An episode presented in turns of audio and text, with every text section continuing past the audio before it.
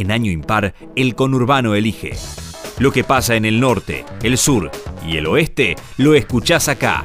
Elecciones 2023. Otro recorrido por el sur.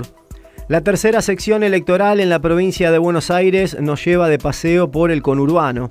5 millones de votantes habilitados a votar en los 19 partidos que conforman la sección. Para etiquetar, el municipio de Quilmes posee la comunidad educativa más importante del país después de la ciudad de Buenos Aires. El cervecero, el halcón y el naranja son Quilmes, Florencio Varela y Verazategui. Mayra Mendoza, Andrés Watson y Juan José Musi, respectivamente, van por la reelección. En otras épocas, algunos detalles podrían haber generado otras tensiones, pero la pandemia unificó criterios de gestión en materia de salud y en obra pública.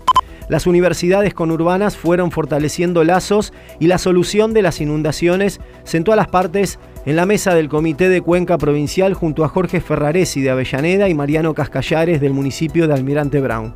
Los cinco nombres propios mencionados van por la reelección. La disputa más destacada es la interna de Juntos por el Cambio en Quilmes. El ex intendente Martiniano Molina y el ex funcionario vidalista Walter Queijeiro buscan eliminarse entre sí para después jugar con un piso alto que dejó ese espacio en las últimas dos elecciones.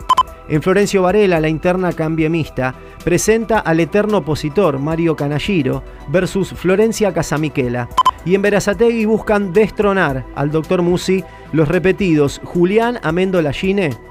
Por acá las aguas parecen calmas para el peronismo. Un recorrido por las elecciones provinciales de 2023 no hablan de tres partes. Pero en el conurbano, las pocas encuestas se empecinan en darle más de 20 puntos a la libertad avanza.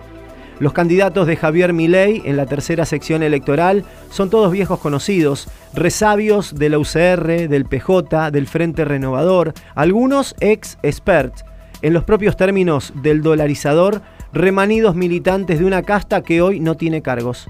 Aclaremos que cuando referenciamos al PJ, algunos son los que acompañaron el armado de Roberto Labaña en el año 2019. A 40 años de democracia, desde Radio Aijuna, te contamos de elecciones por el sur. En la conducción, Pablo Martínez. Locución, Iván Nedoc. Edición, Santiago Lambach. Año Impar es una producción de FM en Tránsito, FM La Uni, Radio Aijuna y FM Freeway.